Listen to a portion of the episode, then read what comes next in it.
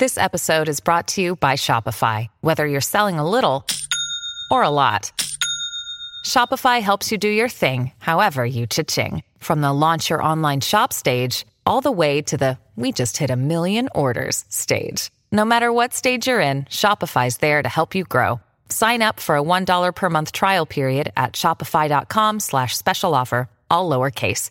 That's shopify.com slash special offer.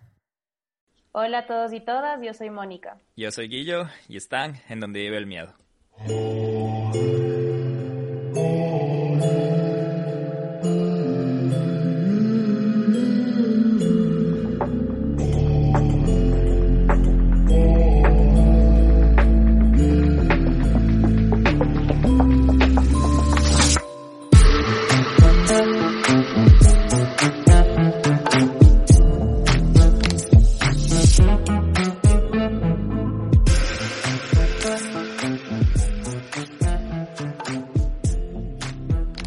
Como ya se dieron cuenta, hay una, una voz que falta, pero hay una voz adicional.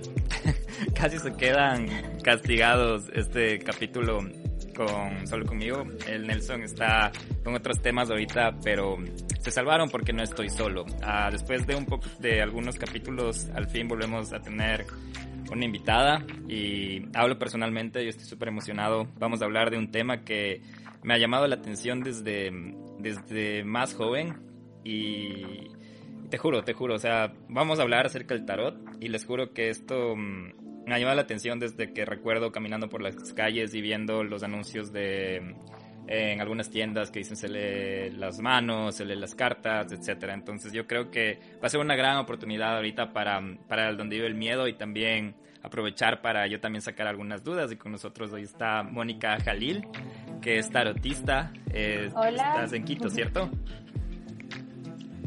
Sí, soy de Quito. Entonces bienvenida, bienvenida a donde vive el miedo podcast. ¿Cómo estás? Gracias, qué chévere. Eh, bien, con curiosidad, quiero, quiero leer los comentarios de, de la gente que, que está preguntando cosas acerca del tarot. Me da mucha curiosidad como qué piensas.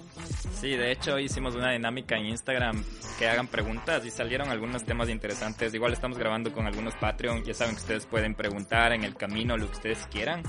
Y algo que me llamó la atención, Mónica, y te cuento antes de empezar, es que eh, algunas personas estaban asustadas, ¿verdad? Decían como que, ¿por qué van a hablar del tarot? ¿Por qué se van a meter con el diablo? ¿Por qué se van a meter con el miedo? Y mm, esa es la idea, ¿no? Como que hablar del miedo, pero ver si es que deben tener miedo o no te deben tener miedo. Y creo que tú nos vas a explicar a qué se le debe tener miedo y a qué no, ¿no? Veamos, veamos. Veamos. Ujú. O si nos vas a meter miedo. Veamos, veamos qué pasa. veamos qué tanto les voy a dar miedo. Oye, Mónica, para empezar ya a ponernos en, en situación, eh, una de nuestras Patreon, de hecho la Cintia, estaba preguntando eh, cómo entraste al mundo del tarot, por qué Mónica entró al tarot. Yo entré al tarot a los 16 años más o menos. Eh, mi mamá es brujita, es wicana, es bruja wicana, entonces por si acaso no es como la bruja así mala que todo el mundo escucha bruja y ya piensa que amarres y la cosa así, no, no, no, es como bruja wicana quiere decir que usas los elementos como el agua, la tierra, el aire y el fuego para hacer rituales con, con propósitos positivos, ya de dar buena energía, de limpiar espacios, entonces mi mamá siempre estuvo metida en esta nota y me enseñó como que runas de tarot, pero la verdad me enseñó un montón de caminos que yo podía tomar y el tarot fue como, wow, esto es increíble, solo me encanta, me encanta usar esta herramienta para dar claridad a la gente. Desde los 16, eh, o sea, ¿cuántos años ya has, Sí. has venido haciendo has venido haciendo tarot? O sea, he sabido leer el tarot ya 10 años, pero Wow. lo voy haciendo recién eh, un año oficialmente con mi página de Instagram, porque antes solo leía a mis amigos, no me gustaba leer a mucha gente, como que venían con consultas que no me gustaban mucho, entonces no lo hacía eh, como trabajo, que es ahora, es mi trabajo, no soy tarotista, me dedico a eso todos los días. A lo bestia. Y no te decían brujas y tus amigos o cosas así. Uf, sí, sí, sí, sí, sí, o sea, sí. Así de que te topas con alguien en la fiesta, es como que tú eres bruja, ¿no es cierto? Y yo así, sí, sí, sí. No, se te, no, se- la bruja adolescente. no se te, no se te acercaban a decirte, oye, Mónica, me gusta ese man o me gusta esa, esa, esa man, ¿me puedes ayudar a, amarrarle? Me han preguntado de amarre, sí, pero yo obviamente no hago ese tipo de cosas. Bueno, ya vamos a ir explayándonos por qué no hago ese tipo de cosas. Pero mm, creo que mis amigos tienen súper claro qué es la brujería para mí. No es que yo paso haciendo rituales con calderos y hago amarres y cosas así. No, solo, o sea, puede ser algo tan simple como prender una vela y visualizar que eso limpia tu espacio, tu casa, o prender un saumerio o un incienso, cosas pequeñas que son mis rituales del día a día y, y ya, para mí es súper normal, no es como que no son hechizos malévolos. Oye, y lo que decía la Cintia también que nos está escribiendo ahorita es que qué bacán que tus amigos no te hayan estereotipado, estereotipiado por, por estar en el tema de, de, bruja y eso. Entonces, a lo bestia en eso. Eh, verás, yo te quiero... Sí, es, es chévere, creo que me llevo con gente de mente abierta. Y vamos a tratar de hacer eso, de abrir la mente con las personas que nos escuchan, porque eh, la, la, única forma de perder el miedo a las cosas es conociendo, ¿no? Entonces, así que no se asusten, no tengan miedo, no vamos a hacer rituales, no vamos a, llamar a, al Belcebú, no, no, les va, no les va a jalar nadie de las patas hoy. No vamos a invocar a nadie. Y si les jala no es el tarot, es ya porque viven ahí con, con alguien que, que quiere hacer su amigo, quiere, quiere interactuar, quiere hacerse amigo. Oye, mamá, ¿vos, ¿vos, tú crees en los, en los fantasmas, en estas cosas o no?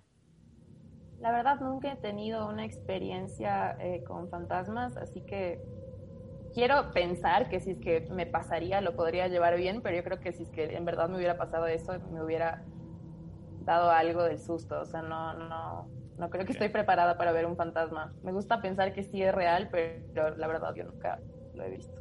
Qué loco. Oye, ahorita, antes de empezar, hablando del, del, del tema de los amarres, yo conocí un amigo en mi universidad que mm, te preguntaba esto de que si alguien te, te dijo como que, ah, ¿sabes qué? Me gusta esta chica y todo. Eh, yo tenía un compañero de la universidad que él le rezaba a la Santa Muerte y toda la cosa y tenía como, decía, yeah. un señor que le decía el maestro y era en Ibarra y todo y yeah. le tenía una fe, te juro que le tenía una fe porque mm, decía que desde que le empezó a rezar a la Santita, empezó a tener buenas calificaciones, luego le rezó por una novia que ahora creo que es hasta su esposa, entonces... Wow. Eh, pero a veces como que es un tema de, de, de ley de atracción, ¿no? A veces necesitas un ídolo para vos mismo motivarte y tú mismo crear estas, estas cosas, sí. ¿no? Entonces, bueno, solo me acordé ahorita de eso. Pues hablando claro, tal de vez, amarres tal vez lo manifestó, ¿no? Yo creo mucho, en, yo también hago rituales para manifestar, pero no es así de que quiero manifestar a ese hombre en mi vida y lo voy a obligar a que se enamore de mí, no, para nada. Es como que no puedes forzar a que otra persona, otra energía ajena a ti haga lo que tú quieres, a tu voluntad. O sea, eso no es...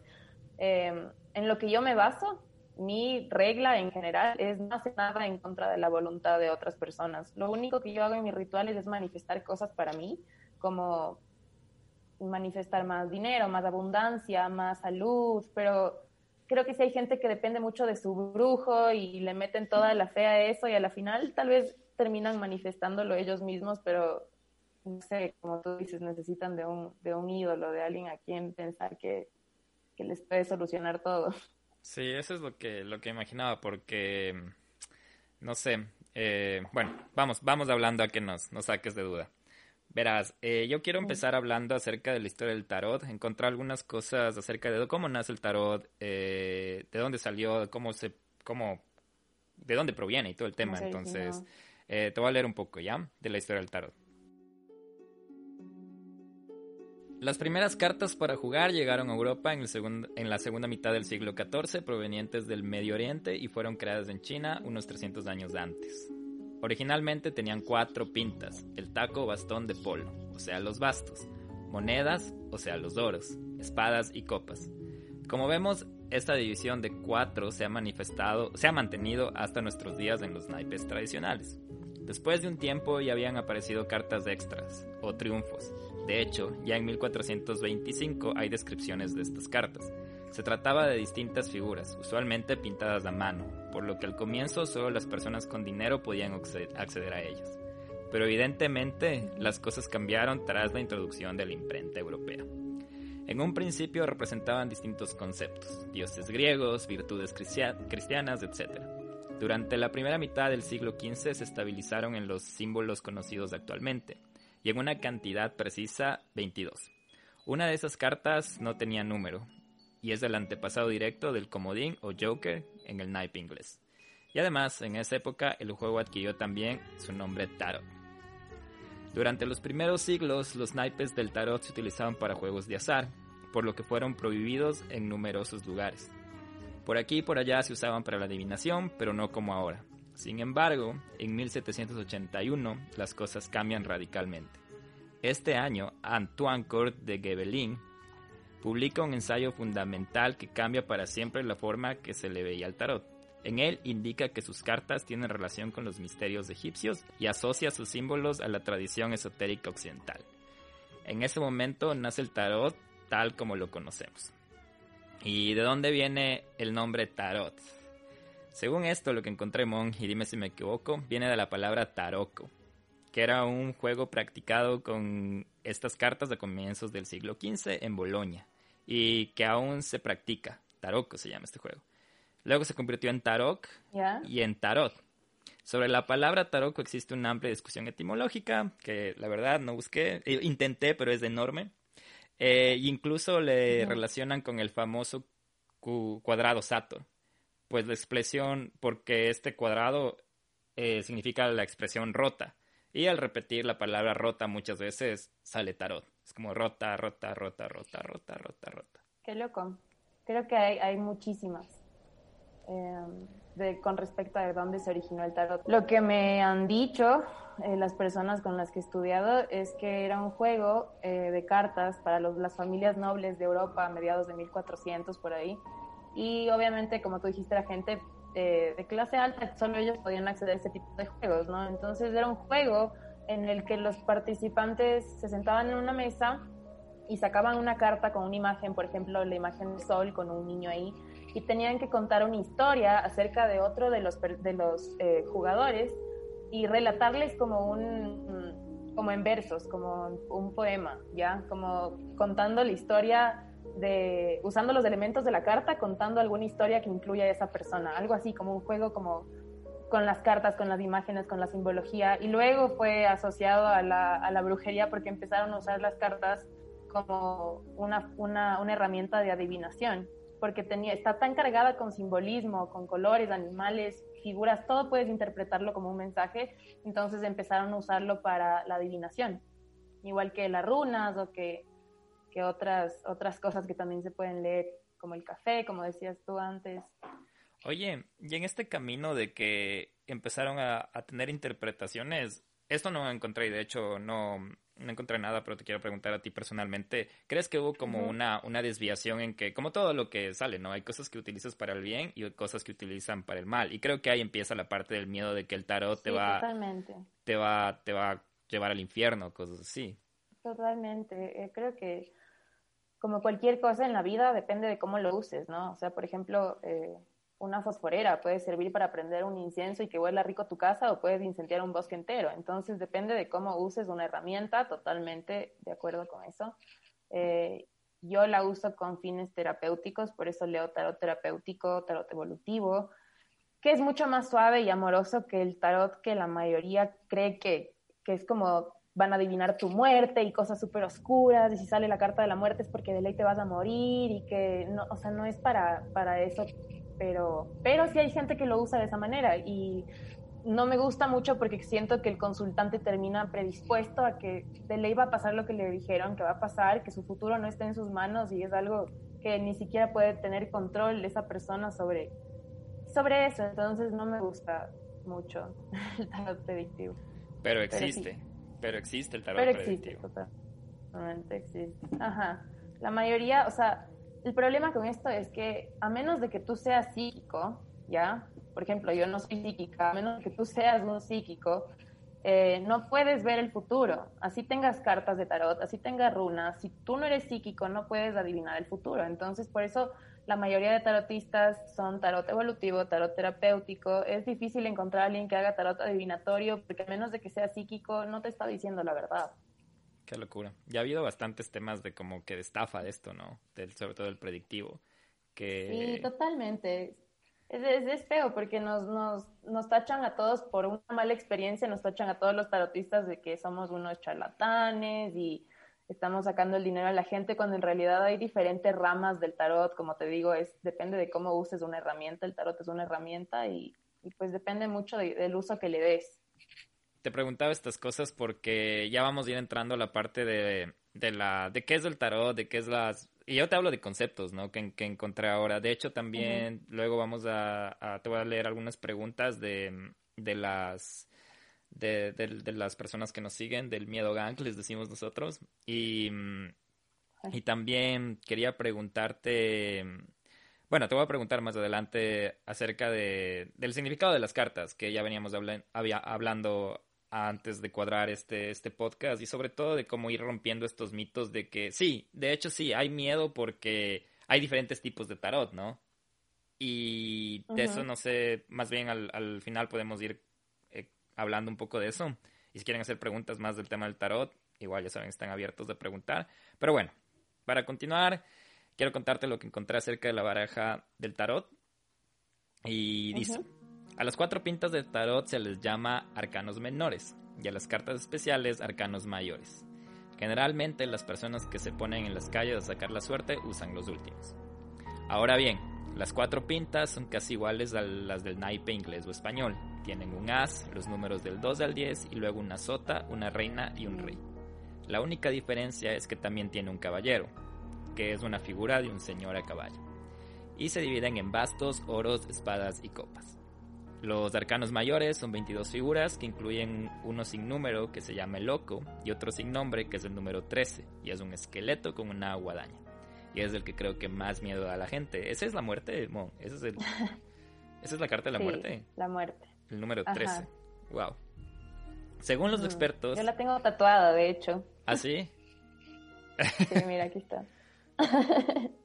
ah, y seguro las personas que te, te ven y no te conocen dicen, Está loca.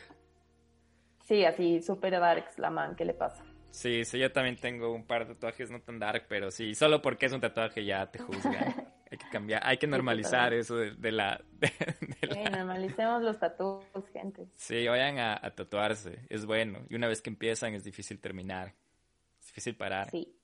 Total. Imagínate, yo tengo un estudio en casa de tatuaje, mi novio tatúa, así que por eso me echo todas las cartas del tarot en mis brazos y voy a seguir haciéndome los que faltan. Qué conveniente, eso no es justo, verás. Eso no es justo para... conveniente, para los conveniente. Para los que nos toca ahorrar cada centavo para ir a hacer un tatuaje. sí, tengo muchísima suerte. Bueno, eh, antes de desviarnos más del tema, también dice aquí que según, según los expertos, todas las cartas funcionan como un gran sistema, donde se interrelacionan las cartas normales, o sea, con pinta, con las otras cartas que son las que en definitiva dan sentido a la baraja. Claro, porque sin estas cartas sería básicamente un naipe español y no tendría tanta gracia. ¿De acuerdo? Es verdad esto de la baraja. Yo estoy aprendiendo, verás. Yo ahorita estoy más bien aprovechando. Sí, es, verdad. O sea, tú de hecho puedes sacar una baraja, eh, un naipe de los que juegas cartas normales y puedes leer el tarot con eso porque tiene los cuatro palos, pero no están los arcanos mayores, que son 21 arcanos mayores obviamente no están incluidos ahí, por eso no puedes hacer una lectura muy eh, completa. Pero lo que pasa es que hay 78 cartas en el tarot. Entonces, los 21 arcanos mayores son eh, arquetipos humanos, ¿ya? Arquetipos humanos que todo el mundo, te puede sacar cualquier carta y tú te vas a relacionar con esa carta porque es un arquetipo humano, es una vivencia importante de que todos los humanos, te guste lo que te guste, te pase lo que te pase, todos vivimos alguna vez en la vida como la muerte, que representa el fin de algo, por ejemplo. Todos tenemos fines de algo en nuestra vida. Entonces, por eso te puedes eh, relacionar con cualquier arquetipo, con cualquier carta, pero los otros, los arcanos menores, son más como cosas cotidianas, mucho más cotidianas, no son vivencias tan importantes, no son arquetipos como los arcanos mayores. Entonces, tal vez por eso la, creo que la gente que lee así en la calle usa más los naipes de o la baraja española porque pueden relacionarse con la gente a la que les están leyendo, pueden relacionarse con esas vivencias cotidianas, ¿no? Al final el tarot está hecho para poder relacionarse con cualquier carta que te saquen. Si te entiendo bien, Mon, o sea, me estás diciendo que si no están los arcanos mayores, perdón, eh, es posible leer, pero es una lectura un poco más abierta, mientras que si están los arcanos es como un poco más específica y más como, como directa, algo así.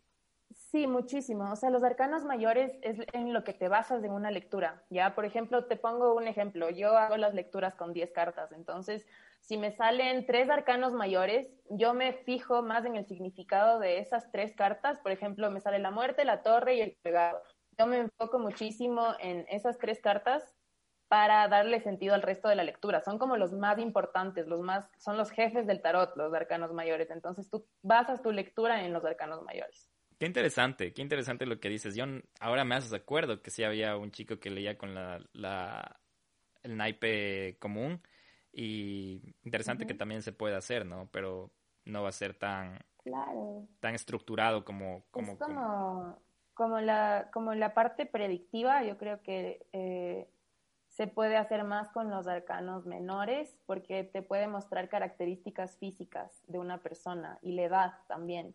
Entonces, eh, tal vez por eso es como que el, el, que más usan para hacer tarot predictivo así en la calle, cualquier gitana que se te acerca, o etcétera, etcétera, como que usan eso porque puede describir más como características físicas de una persona em, y cosas cotidianas. Entonces, Sí. Bueno, hablando de eso, ahorita ya creo que vamos a entrar a la parte interesante que es la parte del significado de las cartas, que también encontré algo que dice que esto viene después de lo que te conté de este tal Kurt de Gebelin que ya y nos dijo que el tarot viene desde la parte un poco ya más, podría decirle como más cósmica, más espiritual, no necesariamente un juego. Y ahí empezó la tarotología, o o ya el estudio de los naipes de estos, y desde este punto de vista adivinatorio. Y aquí ya tomaba significados de estudios más místicos, espirituales de las cartas, dice. Lo que pasó es que con el tiempo se terminó asociando el significado de la baraja con la cábala hebrea, que es una disciplina espiritual y mística y muy antigua y profunda. Ahora vamos a hablar de más o menos los tipos de cartas y después ya cuando acabe esto, ahí sí te voy a dar todo, todo a la experta porque es la parte, te juro, que estaba esperando. Pero bueno, nos dice acerca de las pintas que cada uno se refiere a un aspecto del ser humano. Los oros a lo concreto y material, las copas a lo emocional y creativo, las espadas a lo intelectual y la toma de decisiones y los bastos a lo vital. Se combinan con los números, cada cual con su significado. En forma muy muy amplia uno puede decir que mientras mayor el número, mayor la intensidad. El caballero se relaciona con la manifestación material, la reina con el aspecto vital y el rey con lo espiritual. Finalmente, las otras se refieren a la variación, a las posibilidades y simbolizan la evolución de un aspecto a otro de lo humano. O sea, el cambio de una pinta a la otra y obviamente para, para todo lo que la persona, la tarotista puede interpretar, ¿no? Ah, también encontré esta cosa acerca de, de qué pasa si una carta sale dada la vuelta como de cabeza y invertida. Invertida. Y yo vi que no, leí algo que dice que no significa algo malo por sí mismo, que más bien es acerca de, de un aspecto negativo de la carta, pero, pero por exceso o por defecto de que algo esté pasando con esa carta. Y mm, daba un ejemplo cuando leía esto acerca de la carta sin nombre, que no tengo idea qué carta sea, pero que esta está bastante relacionada al cambio. Y que si sale esta carta al revés, es acerca de que la persona está con miedo a un cambio o está haciendo un cambio muy excesivo ahora ya entiendo por qué al inicio de grabar te decía que eran 22 cartas y tú me decías que no, que solo que no son tan pocas y es porque estaba hablando de los arcanos que son 22 y que cada uno de los arcanos mayores. Sí, que cada uno solo tiene como un significado específico y aquí tengo todos los números, todos los números, todos los nombres de los de los arcanos, pero no sé cómo podríamos, y así que ahí quiero que tú ya ya nos cuentes de cómo cómo se trata este tema de los arcanos. No sé si dentro de los arcanos están estas cartas del miedo que, todo el mundo les teme de la muerte y todo. Entonces no sé si podemos, ¿cómo, ¿cómo te gustaría explicarnos de cómo funcionan estos arcanos? Como que ya ir sacando estas dudas acerca de, del miedo al tarot. Eh, podríamos empezar con las cartas más temidas, que creo que son la muerte, el colgado y la torre, que he notado que cuando a alguien le sale en una lectura, cuando yo hacía las lecturas en vivo por Zoom, ya medio veían que le salía esa carta y los manes cogiéndose la cabeza como que no puede ser, ya me cagué y yo como que no, tranqui, así no pasa nada. Si solo el hecho de los nombres, eh, que digas, hablemos de la muerte, el colgado y la torre es la que más, la torre digo, ¿y qué es la torre? Pero la muerte y el colgado. La torre es el caos, es la imagen de una torre derrumbándose en llamas, ¿no? Entonces, eh, si quieres podemos hablar de esa primero porque es mi carta favorita. Dale. Em, ¿Y tienes tatuada la torre o no tienes tatuada la torre? Sí, aquí está. Ajá.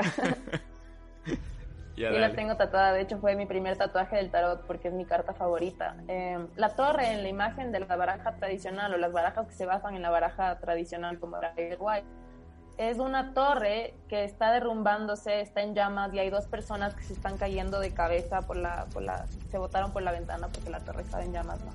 Entonces es una imagen súper caótica y representa cambios bruscos, cambios eh, que vienen sin ninguna advertencia. Tú no estás preparado para estos cambios la mayoría de veces, ¿no? Pero no es solo un caos y destrucción como la gente piensa, es un caos con un propósito. Eh, yo le relaciono bastante con el ave fénix, ¿sabes? Porque el ave fénix arde en llamas, es un caos total cuando arde en llamas ya, eh, y después tiene, se ve obligado a vencer de sus cenizas, ¿ya?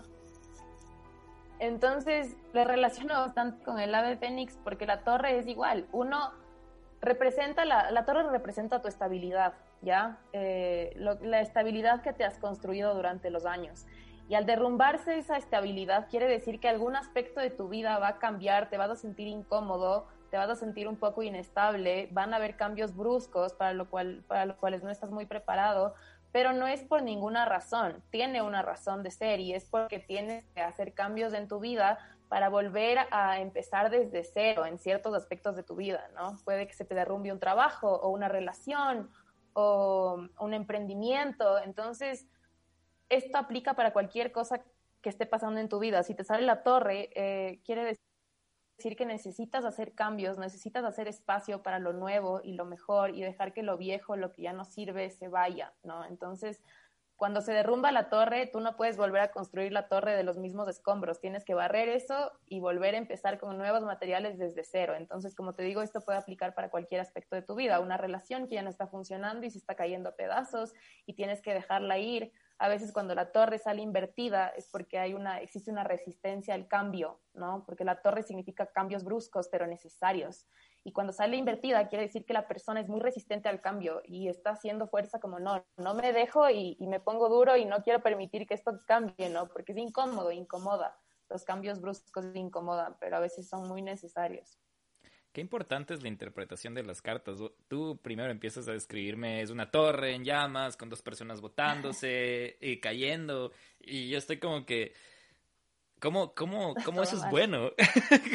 ¿Cómo, cómo, ese, ese, escenario apocalíptico es bueno?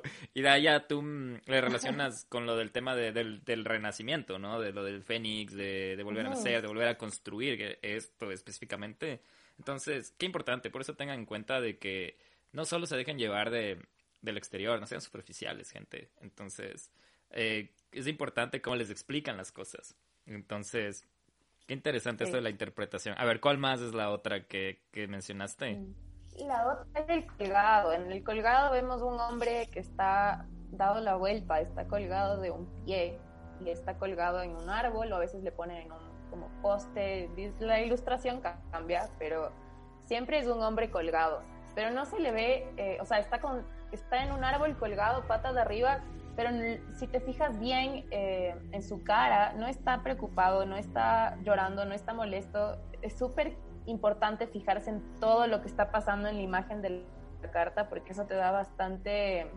feedback. Entonces le vemos que está tranquilo al colgado, le vemos que está hasta con los ojos cerrados, está en un estado meditativo.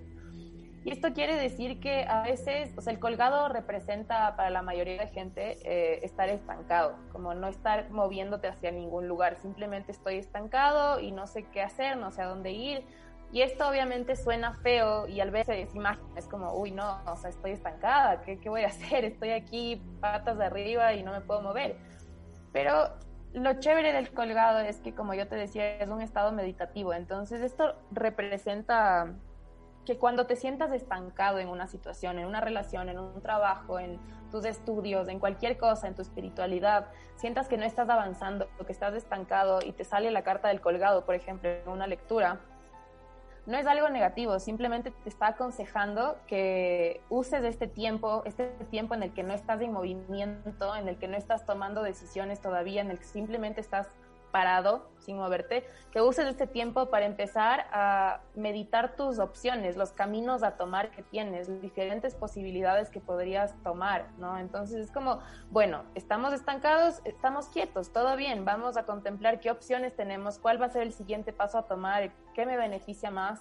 También los colores son súper importantes, vemos que está con ropa roja y ropa azul. Eh, el azul representa la, usar la razón, la lógica. Entonces, para tomar el siguiente paso, tienes que usar la razón, la lógica, no dejarte llevar por tus sentimientos.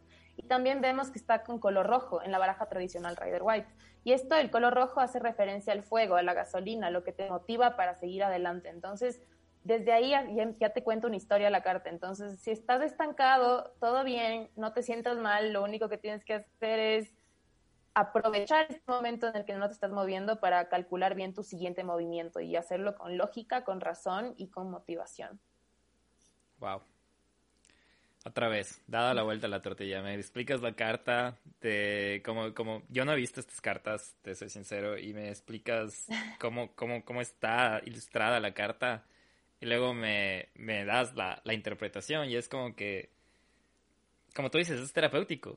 Hasta mientras estabas hablando de eso, me estabas, me estaba pensando cómo, cómo esa carta aplica a mi vida. Y ni siquiera me estás haciendo una lectura. Sí. Entonces. Es chévere eso, porque como te digo, el tarot puede aplicarse para cualquier persona del mundo. Vivas lo que vivas, seas quien seas, son arquetipos con los que te puedes sentir identificado.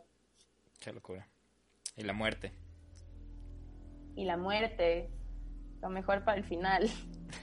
si quieres, antes, antes de dejar, antes de hablar de la, del, final, hay unas que me, que me llamaban la atención. Que no sé, el loco, hay una que se llama el loco, ¿cierto? No sé de qué El loco, es la carta, la carta cero. La carta cero. Em, ajá.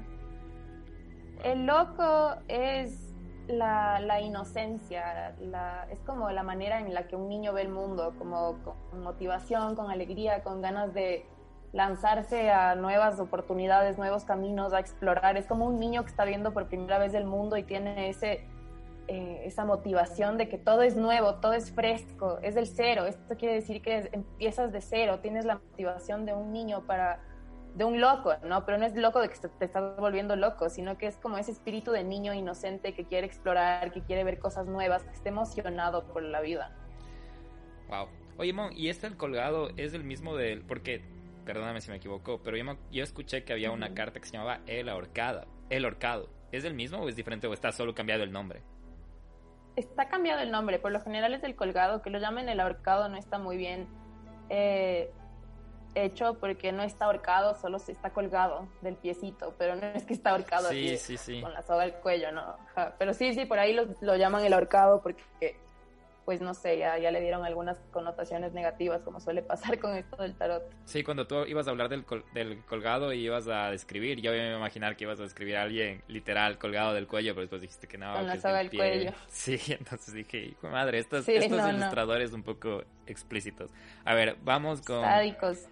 No, no vamos a hablar de los 22 arcanos porque si es que quieren saber más de los arcanos y todo eso, tienen que ir a seguirle al Tarot Baimón, hablar con ella, hacer una consulta y de ahí a hablar de todos, porque si no les vamos a dar todos los secretos de aquí y son 22 también, no va a ser un podcast de dos, de dos horas.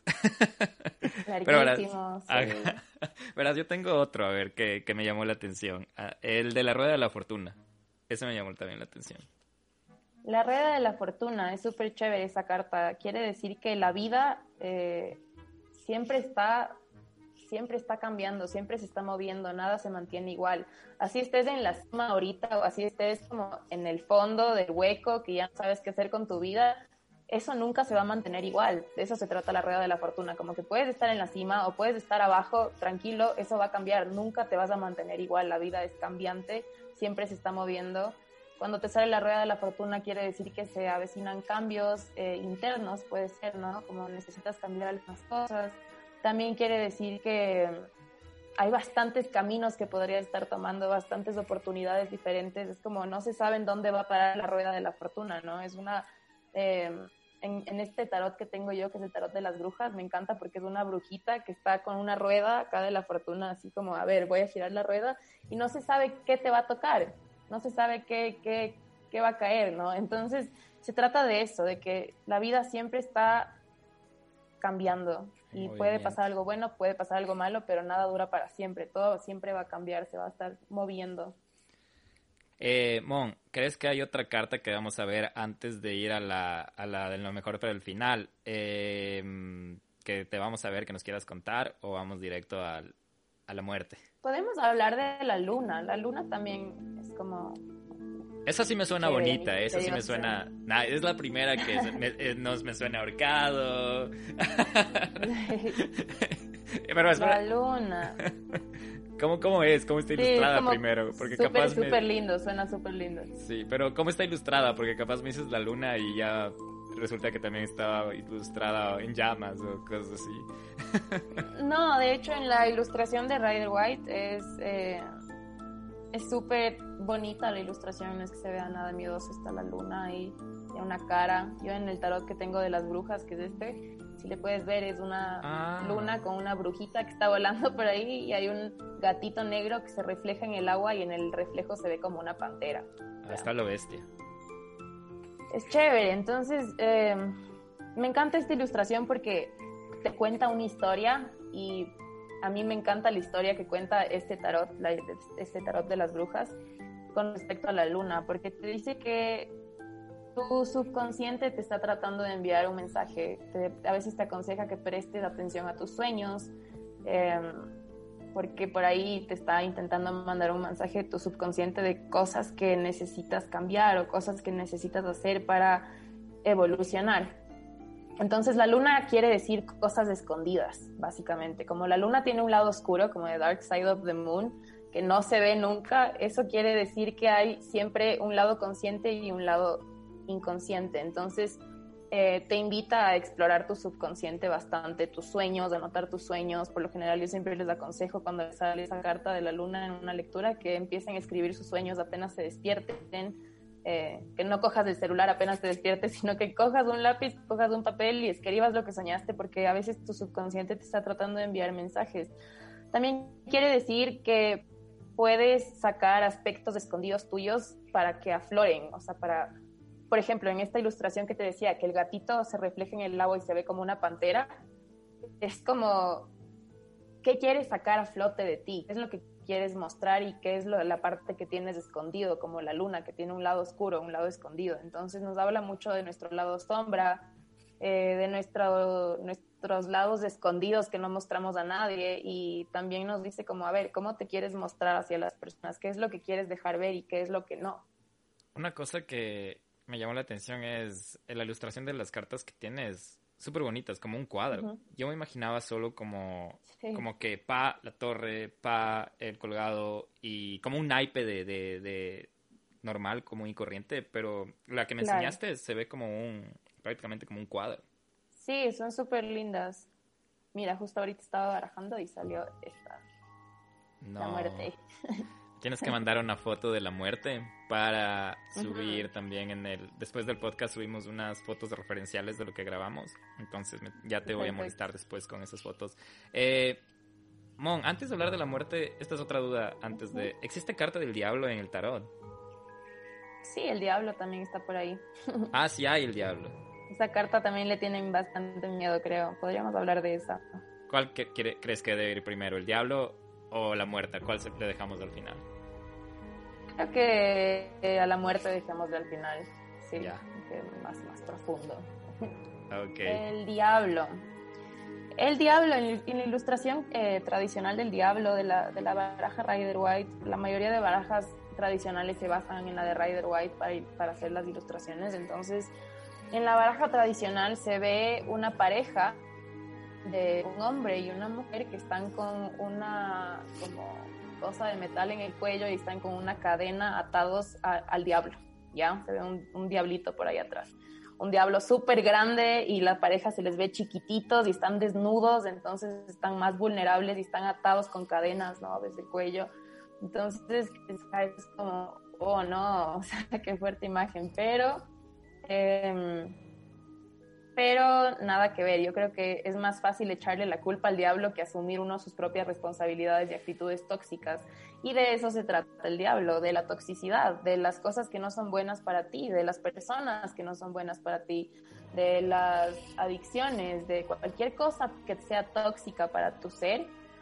De eso se trata el diablo. De, de, y, ah, y otra cosa importante es que la, la pareja que está con esta cosa de metal en el cuello, si es que les ves bien, tienen espacio para salir de ahí. Está súper floja esa cadena de, metal que tienen aquí en el cuello. Entonces, básicamente están ahí porque quieren estar ahí. Entonces, esta carta suele salir cuando alguien tiene una relación tóxica, sobre todo. Es como lo más típico que te salga siempre el diablo cuando alguien te hace una consulta sobre su relación y es una relación tóxica.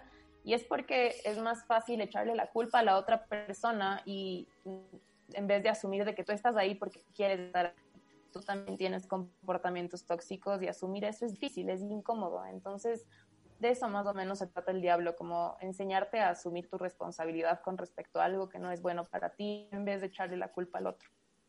Ah, no le eches la culpa al diablo. Sí, no le eches la culpa al diablo. Te juro, te juro que sigo, sigo sintiendo que me estás leyendo la, me estás haciendo terapia ahorita. Pero bueno, eh, ahora sí, ¿cuántos ya habla? Creo que ya hemos tocado casi 10 arcanos. o menos, tal vez. Pero bueno, ahora sí. Menos, menos. Menos fueron. Ya, ahora sí, dale. La, el pam, pam, pam. La muerte. bueno, la muerte, eh, de ley hay que subir una foto porque de esta baraja es súper chévere. Te la voy a mostrar y voy a describir ya para la gente que esté escuchando. Se le ve a la típica muerte como el encapuchado, ya, con la túnica negra eh, y tiene su guadaña ahí.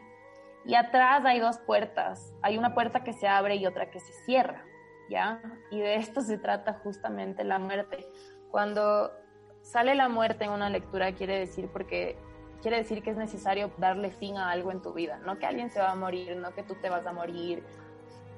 La mayoría de veces nunca representa una muerte literal, solo es que hay que darle muerte a algo, como te dije antes, puede ser a una relación o a un proyecto que simplemente no está funcionando o a un trabajo que simplemente no te satisface o a una amistad que se ha vuelto tóxica.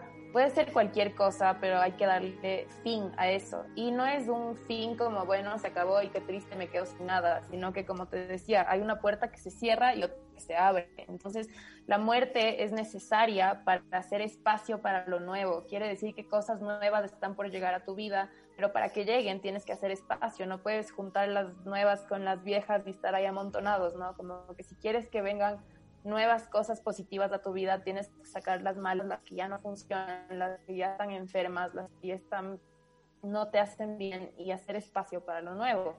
Es necesario. Wow. Pero nunca representa una muerte literal, simplemente es como, te pregunta, ¿no? Te hace reflexionar como qué, qué aspecto en tu vida necesitas ponerle un fin, darle muerte para hacer espacio para lo nuevo. ¿Es como transición más o menos? ¿O más como, como no sé? Es como, sí, como podría ser transición, sí, porque estás, estás haciendo, estás cambiando, estás dejando cosas viejas que ya no funcionan y estás haciendo espacio para lo nuevo y eso no es fácil, es, es, no es de la noche a la mañana tampoco, son cosas que te cuestan dejar ir. Exacto, justo eso te iba a decir, es dejar ir, es dejar ir. Es dejar ir, es dejar ir, pero a veces nos cuesta, es lo que más nos cuesta como humanos que somos, total, entonces... Total, total, total. No me quiero meter en la parte terapéutica, pero eh, del tarot, porque de hecho estaba, te hablaba de esto de la, de la, de la terapia que me estabas haciendo, porque eh, asisto a terapia también, y justo una de las cosas que yo tuve que, y de hecho lo estoy haciendo hasta ahora, es con el tema de dejar ir. porque ese mismo dejar ir te da un, motivo inconsciente. Es como que no dejas ir porque después de que dejas ir, ¿qué va a haber después? Es como que es ese mal necesario, ¿me, entiendes? Entonces, interesante. Eh, Mon, ¿cuál es la diferencia entre tarot terapéutico y tarot evolutivo? ¿Es lo mismo? Tarot terapéutico y tarot evolutivo son como la misma rama, es un tarot más suavito, es como consejos, guías, eh, te muestra tus fortalezas, tus debilidades, te muestra la energía que te está rodeando en el presente, te muestra diferentes aspectos del presente y te enseña cómo mover las cosas a tu favor a través de estos consejos y de estas guías, ¿no? Más no es como el tarot predictivo que te dice lo que te va a pasar, como te vas a ganar la lotería y si tu ex te está poniendo los cachos, o te puso los cachos o tu novio no va a funcionar la relación que tienes ahorita. Eso es como las consultas que más me llegan y que no me gustan porque el tarot no es para eso, ¿no? Como que quiero saber si es que mi novio está hablando con alguien más o quiero saber si es que mi, mi, mi juicio que tengo de alimentos con el papá de mi hijo va a salir a mi favor. Son como cosas súper predictivas y el tarot no está para eso, es para enfocarte en aspectos del presente. Qué interesante. Eh, Mon, ¿quieres, ¿quieres agregar algo más antes de, leerte las preguntas de, de donde vive el miedo y también leer unas preguntas que nos dejó la cinta ahorita? Ella, ella, no sé, ¿quieres agregar algo antes de ir a las preguntas? Algo que sea importante. No sé, déjame ver qué tengo aquí. Ya tenía anotado los 22 arcanos. Justo aquí también encontré, encontré algo de, de, de, cómo, cómo mal, hay malas, malas interpretaciones de las cartas y a veces eh, ponte, y mientras tú me estabas enseñando estas cartas, y ya entre mí inconscientemente decía, ya te voy a decir cómo se llama la ilustración y todo, porque quiero comprarme las mías. Pero eh, hay personas que, que pueden como que asumir que lo pueden interpretar ellos mismos. Y aquí justo hay un ejemplo que dicen, ah, me salió la fuerza, es porque significa que de aquí a unas dos semanas voy a poner súper fuerte porque justo estoy en el gimnasio, cosas así. Entonces, eh, pero eso ya estamos hablando de cómo se deben eh, interpretar las cartas y necesitas a alguien que, que yo creo que, como tú lo has explicado, no creo que yo lo hubiera explicado ni googleando. Entonces, por eso es importante que a quien decides eh, acudir acerca de cuando quieras un tarot, una lectura terapéutica evolutiva como las que haces tú, Mon. Y no sé si quieres agregar algo antes de ir a la parte de las preguntas.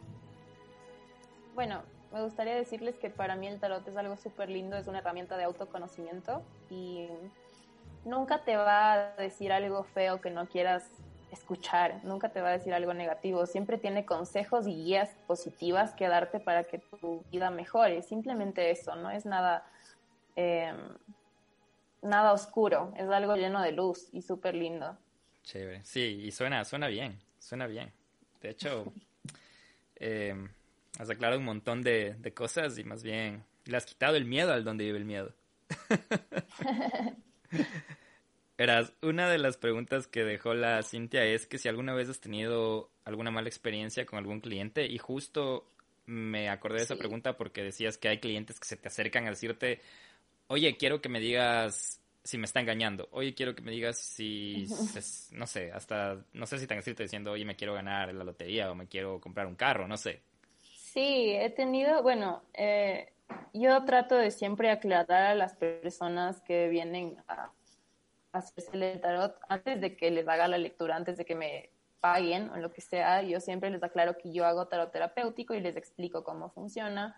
Les digo que no es predictivo para que no, para que justamente no me pase esto de que me tope con un cliente que me haga, me, me estrese, porque pasa siempre, como que a veces no les digo como, ah, bueno, es tarot terapéutico y se me pasa a decirles y ya vienen con este tipo de consultas con las cuales a mí no me gusta trabajar porque el tarot no, es, no, es, no está hecho para eso. Entonces, como lo que te estaba contando, ¿no? Como que mi esposo me está engañando, quiero saber si es que mm, voy a ganar el juicio que tengo con tal persona o quiero saber si es que mi situación económica eh, va a mejorar porque me va a llegar alguna herencia, cosas súper específicas que son como que, o sea, para eso no es el tarot, el tarot es una terapia y es autoconocimiento. Entonces, es mucho más amoroso de lo que la gente suele pensar. pero sí me han llegado la mayoría de personas, de hecho, con este tipo de consultas. La mayoría son de relaciones que tienen dudas sobre algo que está pasando por ahí. Oye, ¿crees que el tarot adivinatorio, si es que se llama así específicamente, em, es negativo? porque te digo esto? Porque justo te comentaba antes de grabar que una de nuestras seguidoras nos comentó su experiencia y le pedí permiso para, para competirla contigo. Y ella justo hablaba de eso, que ella acudió al, al tema de la adivinación y lo único que sacó ya conclusión es que sintió que lo maneja una energía entre comillas, y llámalo como quieras, pero no es luz, sino son oscuras, como las que usan en brujería. Y ahí habló de, y mencionó lo que tú solo dijiste, que pocos tienen el don de ver las cosas y la diferencia es cómo usas ese don. Tuve cosas, tuve muchas cosas durante estos meses y empecé a meterme de lleno a la religión, volver al camino de la luz. Obviamente sigo siendo humana, me falta muchísimo para llegar a ser más del cielo que de la tierra pero durante esa desesperación de encontrar respuestas caí con una señora que leía las cartas aduciendo que ella hacía todo con luz y con la Virgen, con Dios, los ángeles y, y demás.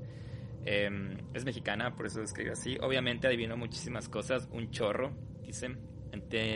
entendió otras que previo a ir con ella me lo dijo un cura y una persona que tiene el don. Y todo iba teniendo sentido durante ese proceso, hice una confesión de vida, me hicieron un ritual de sanación, con un cura que hace exorcismos y me quedé súper bien. Pero volví a caer en la tentación de ir donde la señora de las cartas y güey, desde ese día todo volvió a cambiar.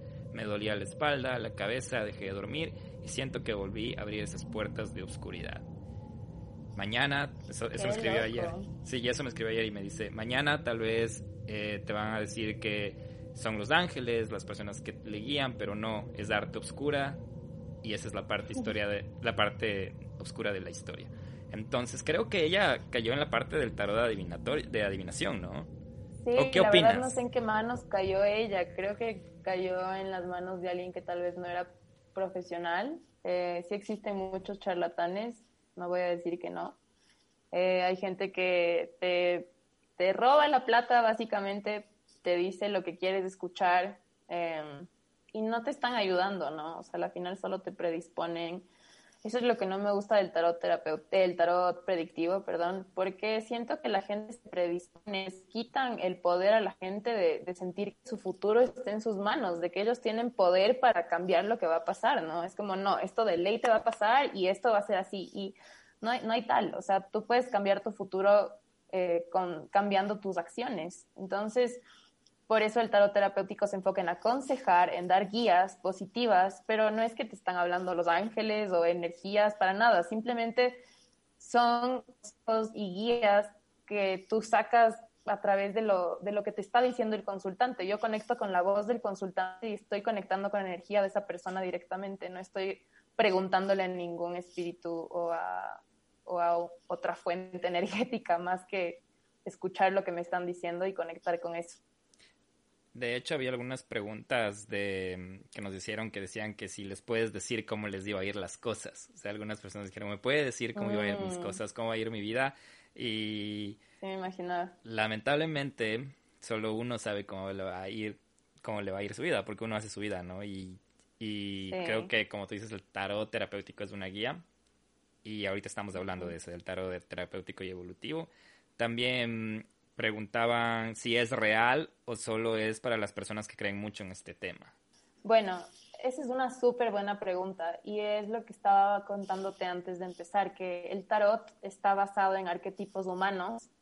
Eh, esto quiere decir que yo te puedo sacar las 78 cartas ahorita y cuento lo que significa la carta y tú te vas a relacionar con el significado porque está hecho para eso, está basado en arquetipos humanos, en vivencias cotidianas, en vivencias humanas que todos los seres humanos atravesamos eh, en algún punto de nuestras vidas. Entonces, por eso es, o sea, es real, no es que te estás inventando algo, sino que es una vivencia que seguramente la, la, tienes, ¿no? La, o la, la vas a tener, porque simplemente eres humano.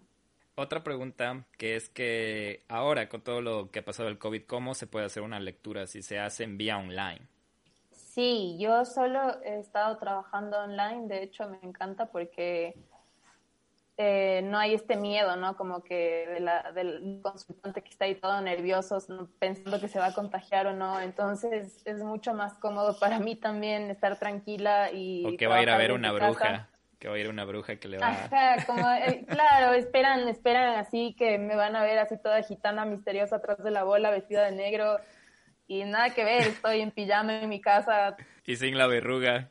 Y sin la verruga como que súper, súper amoroso el tarot. Yo lo veo como una guía. Yo tal vez lo veo así por lo que me enseñó mi mamá.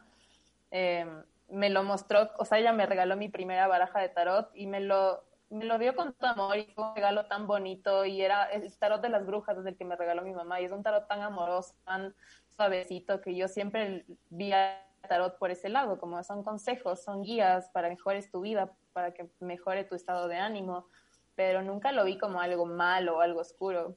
Y Mon, volviendo a esto, dices que haces online, eh, ¿cómo haces por Zoom o te mandan como cómo es el tema para las personas que estén interesadas, ponte? Chévere, yo estoy haciendo ahorita las lecturas por video, o sea, me mandan una nota de voz al WhatsApp contándome el tema o los temas de los que quisieran enfocarse lo más detallado posible. Eh, luego yo me grabo un video de yo leyendo el, haciendo la lectura y les mando este video a su mail para que puedan descargarlo y guardarlo y pueden verlo una y otra vez por si no les quedó claro alguna cosa o igual es, ver, es chévere ver eso porque pasa una semana y ya te olvidaste y quieres volver a ver, entonces como que lo puedes tener ahí guardado, me parece más conveniente. Eh, ¿Dónde pueden ir a seguir o preguntarte? En arroba tarotbaimon en Instagram. Y ahí, ahí está la, mi página de tarot. Y ahí pueden saber de todos los 15 o 12 o 13 arcanos que nos, que nos faltaron hablar. Y porque debe haber arcanos lindos, ¿no? Como el de la luna. Y no sé, esos están, están chéveres. pero esos... hermosos, sí, el sol, la estrella, un montón de arcanos que son súper amorosos y positivos. Sí, para eso los vamos a dejar para el Tarot Baimón o para el podcast que se llame Donde vive la alegría. Donde vive la claridad. A ver, déjame ver las otras preguntas que tengo acá. También hay otra que dice, ¿El tarot es brujería y trabaja desde el mal? No. Creo que ya lo venimos hablando, ¿no?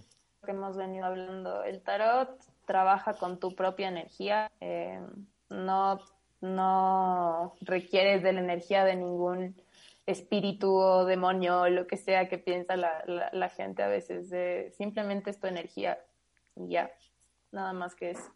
Y las otras preguntas hemos ido contestando. No sé si quieras agregar algo más, porque una dice cualquier persona puede consultar el tarot, ya que hablaste decir que sí, ¿no? Solo depende de la, de la persona. O sea, si cualquier persona puede ir a un tarotista y hacerse una lectura. Sí, cualquier persona puede consultar el tarot. Creo que era más claro, enfocado. Cualquier persona. Ok. ¿Y te ha pasado alguna vez que... O sea, que sean, perdón, que sean mayores de 18 años es bastante importante para mí. Yo nunca recibo consultas de menores de edad porque como no es muy ético, a veces son muy chiquitos, me han, llegado mensajes de algunos chicos de 14, 16 y vienen con consultas muy infantiles, entonces no, no, que sean mayores de 18 es importante para mí. Tengo un poco de criterio. Sí. Ok. Eh, a ver, déjame ver cuál otra está acá. Otra media parecida es que si recibimos, o si tú recibes vibras negativas al leer al tarot, el tarot, si tú te sientes cargada o algo así. Eh, a veces, ya no me pasa, pero al principio cuando estaba aprendiendo a leer me pasaba que yo canalizaba la energía de la persona a la que le estaba leyendo y si es que era un tema muy pesado como su vida estaba en un caos total, estaba una persona con depresión, estaba una persona con ansiedad. Eh, la lectura yo también sentía un poco de ansiedad, me ponía nerviosa, si una persona a la que yo le leía tartamudeaba, yo también terminaba tartamudeando era como que canalizaba su energía. Entonces, em, bueno, yo sí creo en esto de las energías. Entonces, a mí me pasa que yo canalizo la energía de la persona a la cual yo le estoy leyendo y a veces obviamente es una persona que está en una situación pesada y eso me terminaba afectando a mí, pero con la ayuda de algunos algunos rituales pequeños como usar una piedra amatista o una piedra ojo de tigre o protegerme con cuarzos o prender un incienso y una velita, hacer un ambiente lindo mientras hago la lectura, ayuda bastante y ya no me ha pasado, la verdad. Oye, qué interesante, ahorita que mencionas de estos, estos, ¿cómo les llamas? Estas, estos agentes externos o como complementos que, que que hablaste de las son piedras. una ayudita. Del cuarzo. Yo y creo eso. que el, el ambiente es bastante importante cuando vas a leer. O sea, no es que lo puedes hacer así en tu mesa de la cocina como si fuera cualquier cosa. Es un momento especial, es una terapia. Eh, es como ir a la oficina a un psicólogo, ¿no? O sea, si tú estás en una oficina horrible con arañas y todo sucio, te vas a sentir incómodo, te vas a sentir mal. Entonces, siempre es importante preparar el espacio. A mí me gustan mucho los cristales porque creo mucho en las energías. Entonces, me rodeo de eso, me rodeo de plantitas, de, de una vela, de algún incienso que huela rico, como para crear un ambiente positivo. Eh, otra pregunta que mandaron es que si el tarot solo sirve para ver el futuro. No. no, el tarot sirve para ver el presente, eso es lo más eh, importante. Te muestra aspectos del presente, como dije antes, te muestra tus debilidades, tus fortalezas, eh, la energía que te está rodeando ahorita con respecto a algún tema y cómo usarla a tu favor. Pero no es para ver el futuro, es para enfocarte en el presente y saber cómo tener más claridad, ¿sabes? Pero no, no necesariamente con respecto al futuro, sino cómo manejar las cosas para que las cosas salgan como tú quieres en el futuro. Asumir tu presente para más o menos tú construir tu futuro como quieres con esa guía, ¿no? Ajá, exacto, claro. Chévere. Y la última pregunta que tengo acá es que si hay cartas malas en el tarot. No, creo que ahorita vimos las cartas que como el diablo, la torre, eh, la muerte, que son como las más temidas por la gente, digamos las más negativas, pero no son negativas para nada. Cada carta tiene su mensaje positivo a la final. No hay cartas malas. Qué bacán. Oye, me ha sacado un montón de dudas. Me ha sacado un montón de dudas. De hecho, ah, quiero contarles a la gente de Donde Vive el Miedo que sí consideramos hacer una lectura en el Donde Vive el Miedo podcast, en este podcast, pero Mon me explicaba que esto es muy personal. Debe ser algo como ella hablaba del espacio, del tema de, de que no es un. No es prácticamente algo que se hace para que todo el mundo lo sepa, sino es para que tú como persona lo veas como introspectivamente y sepas cómo asumir esa lectura que te, que te hace la tarotista, independientemente fue muy conectado en esta parte de la parte espiritual con la parte mental. Es interesante porque uh -huh. creo que es una, un, un, hilito bien fino que si es que tú estás mental y espiritualmente bien, creo que llegas, construyes mucho, muchas cosas más, no más fácil, sino que con más sí. claridad. Entonces, ha sido sí, bastante... un balance. Ajá, ha sido un, un, capítulo bastante interesante. Personalmente espero que también a la gente de, de Donde el Miedo les haya gustado y que te vayan a echar un ojo y te vayan a, a, hacer preguntas. Mónica, para ya ir cerrando este capítulo, ¿qué les dirías a las personas que, que, tienen miedo al tarot, que escuchan tarot o que ven una tarotista y se cruzan la calle por poco? Porque yo veía eso, yo veía eso, sí. que, que sobre todo de niño, creo que tal vez hasta inconscientemente veía a alguien que leía las cartas y me daba miedo, porque era la bruja de verruga, como te imaginan. Bueno, les diría que piensen en lo siguiente. El tarot fue creado por los humanos, no fue creado por el demonio ni por ninguna energía negativa, fue creado por humanos. Era un juego de cartas, ya, un juego de cartas, un juego de mesa familiar. Entonces, aparte, a partir de ahí lo empezaron a usar. O sea, empezó siendo algo tan inocente, tan...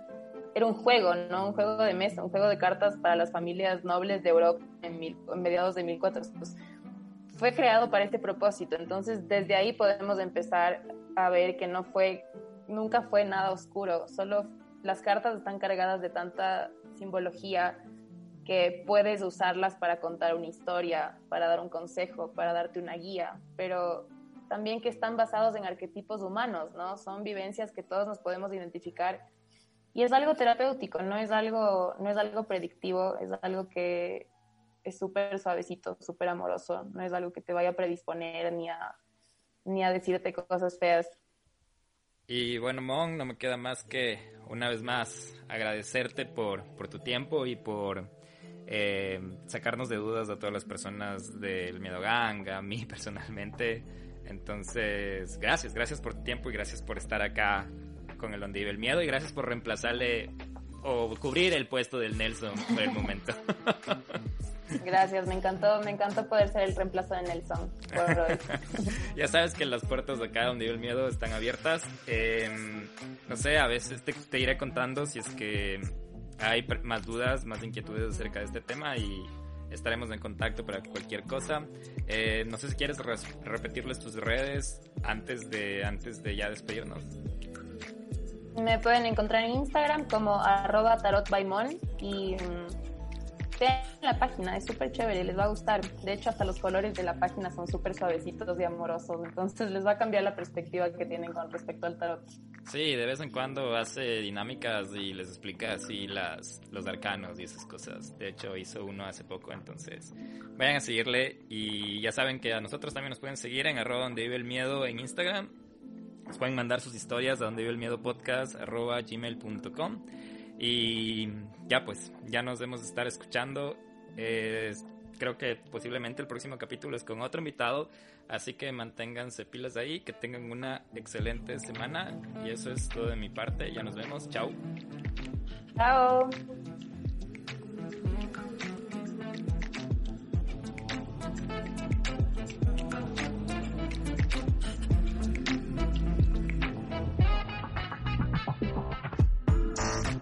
Thanks.